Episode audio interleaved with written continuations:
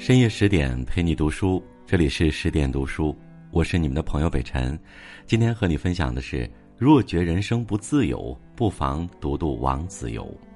欢迎你的收听。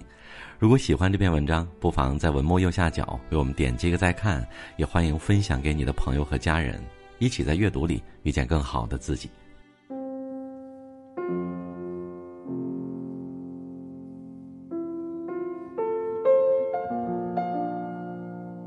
如果有人问你最喜欢哪个朝代，我的答案是魏晋。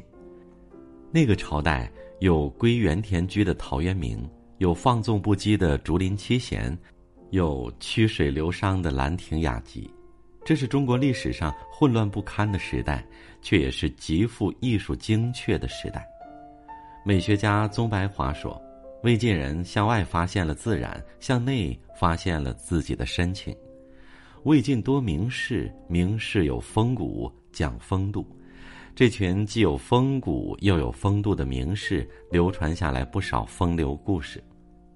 王子猷没有代表作，知名度不及其他名士，但他来自当时数一数二的豪门贵族。关于他的故事，被世人津津乐道。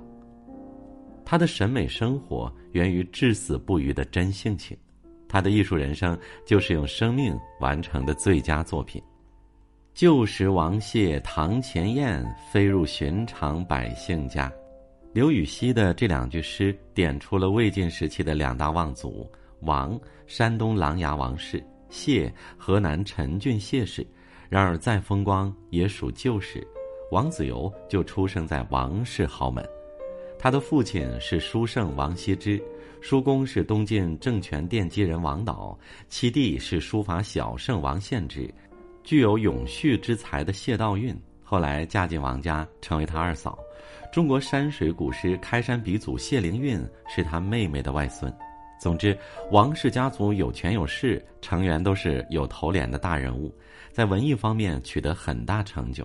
而王子猷是个艺术，他无心权术，对争名夺利的事不感兴趣。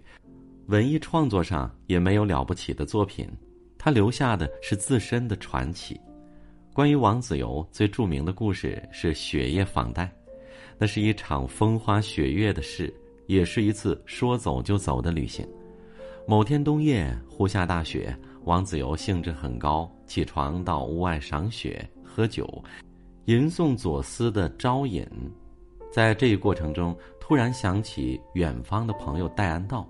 他在山阴，戴安道在单县，两地相距七八十公里的。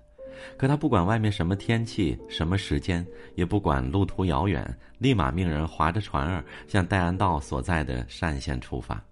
时代在单，即便夜乘小舟救之。这份说走就走的勇气，这颗起心动念就付诸行动的热情，今天的人们恐怕没有了。大家会想，这么冷，出去肯定会感冒。就算冒出说走就走的念头，另一念头也会立马跳出来阻止。明天还要上班呢，还是洗洗睡吧。说走就走，只是说说而已；潇洒走一回，只是唱唱罢了。夜在进行，大雪纷飞，王子猷独自站在船头赏雪，终于到达了目的地——戴安道家门口。然而他不想上前敲门了，而是转身返回。他的理由是，本来只是乘兴而来，现在兴致已尽，那便返回。为何还要见戴安道呢？吾本乘兴而行，兴尽而返，何必见戴？有人认为他作，有人觉得他是古代的行为艺术家。换个位置看，何尝不是我们自己活得太按部就班，瞻前顾后惯了，渐渐向现实妥协，循规蹈矩久了，习惯了在生活中将就。古人王子猷为熙熙攘攘的今人提供了生活的另一种可能：取舍随心，来去随喜，随心而为，并非任性，而是将自由归还生命。当一个人看清自己的本心，自然有勇气做真实的自己。与其专注于目的，不如活在当下；与其沉迷于功利，不如陶醉于艺术。与其一辈子按部就班、日复一日，不如难得来一回乘兴而行。同样是雪夜，张岱的湖心亭看雪是冷冷清清的坐上，王子猷的雪夜访戴则是风风火火的逍遥游，以审美的方式过随心所欲的生活，这就是名士王子猷。人生在世，得一知己可以不恨，世人如此，万物亦如是。张潮在《幽梦影》中写道：“举以渊明为知己，美以何敬为知己，竹以子由为知己。”关于王子猷对竹子的极度痴迷，藏在几个故事当中。有一段时间，他住在朋友家，刚搬进去就开始命人在院内栽种竹子。仆人不能理解，不过暂住一段时日，何必劳烦呢？王子猷吹着口哨。沉吟好久，说了一句：“何可一日无此君？人生在世，怎么可以一天没有竹君相伴呢？”在王子猷心中，房子是借来的，生活却是自己的，所以哪怕只住一个月、一个星期，也得种上自己喜爱的竹子。这种审美、诗意的生活态度，影响不少文人墨客。苏东坡就说过：“宁可食无肉，不可居无竹。”无肉令人瘦，无竹令人俗。人瘦尚可肥，世俗不可依。司马光也爱竹，在《种竹斋》里向前辈表达倾慕：“吾爱王子猷，借斋野种竹，一日不可无，潇洒常在目。”李清照的父亲李格非同样喜欢竹，在屋舍门前种竹，并将居所取名为“有竹堂”。所谓诗人，不仅仅是写诗的人。更应是懂得如何诗意生活、以审美眼光对待生活的人。诗人和俗人的区别就在于，如果有十块钱，俗人全部用来买菜，诗人会留一部分钱买几支水仙。还有一次，王子猷路过吴中，听说当地某位官员家的竹园极好，打算前去一观。这位官员了解王子猷的来头，特意将庭院洒扫布置一番，恭候这位王公子的大驾光临。王子猷来了，可他静造竹下，讽笑良久，直奔竹林，习惯性的对着竹子吟诵了一阵，然后转身离开。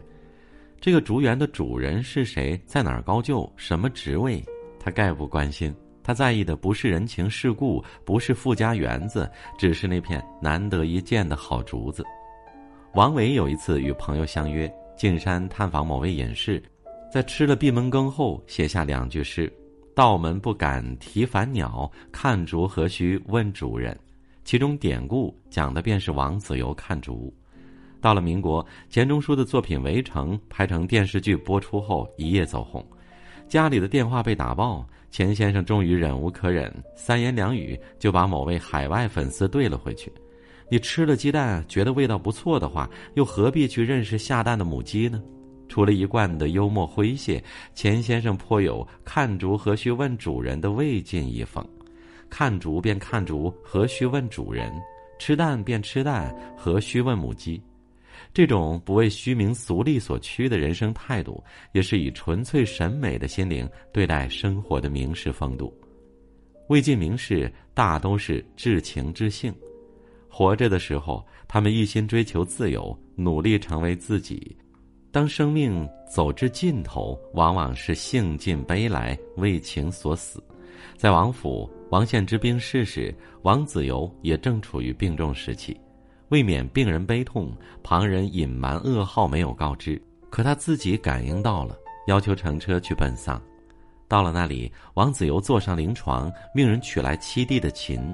王献之素日喜欢弹琴，奇怪的是琴弦怎么都调不好。悲痛之下，他把琴扔到地上，叹道：“子敬，子敬，人琴俱亡。”过了一个多月，王子猷也离开了人世。兄弟二人去世时都不到五十岁，人既去，情亦亡；兄已亡，弟亦随。人有深情，情亦懂意。《世说新语》中记载的这段魏晋往事，读来真是令人唏嘘。同样是在魏晋时期，病败后，王伯瑜登上茅山之巅，痛哭：“琅琊王伯瑜，终当为情死。”王子猷何尝不是为情而死？